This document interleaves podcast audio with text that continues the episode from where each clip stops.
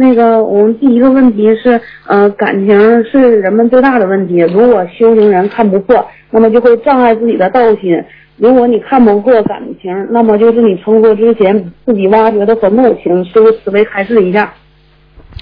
感情，把它变为正能量，会增加你上进的动力；感情，把它变成了负能量，是拽你后腿。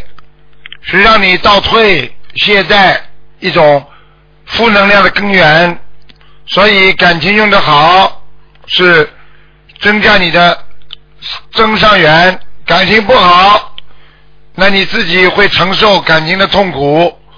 所以任何人在感情问题上不能执着，执着的人感情就会吃苦。我一定要他，我一定要孩子好。